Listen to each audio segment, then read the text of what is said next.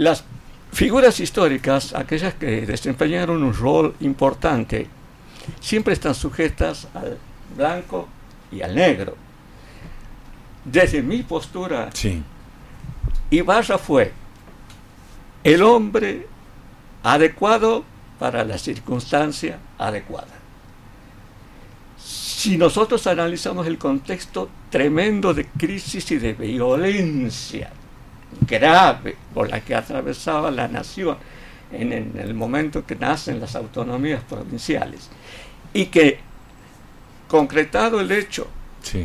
del gobierno propio, indudablemente había vecinos que querían invadir el territorio, que no estaban, este, eh, digamos, dispuestos a eh, reconocer la entidad jurídica de, los santiagueños, indudablemente Ibarra tenía que actuar con esa, con esa autoridad fuerte.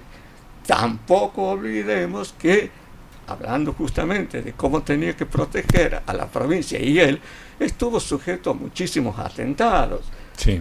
Entonces, la figura de, de Ibarra es, eh, al tiempo de hoy, ya, digamos, aceptada como el hombre que fundó la autonomía.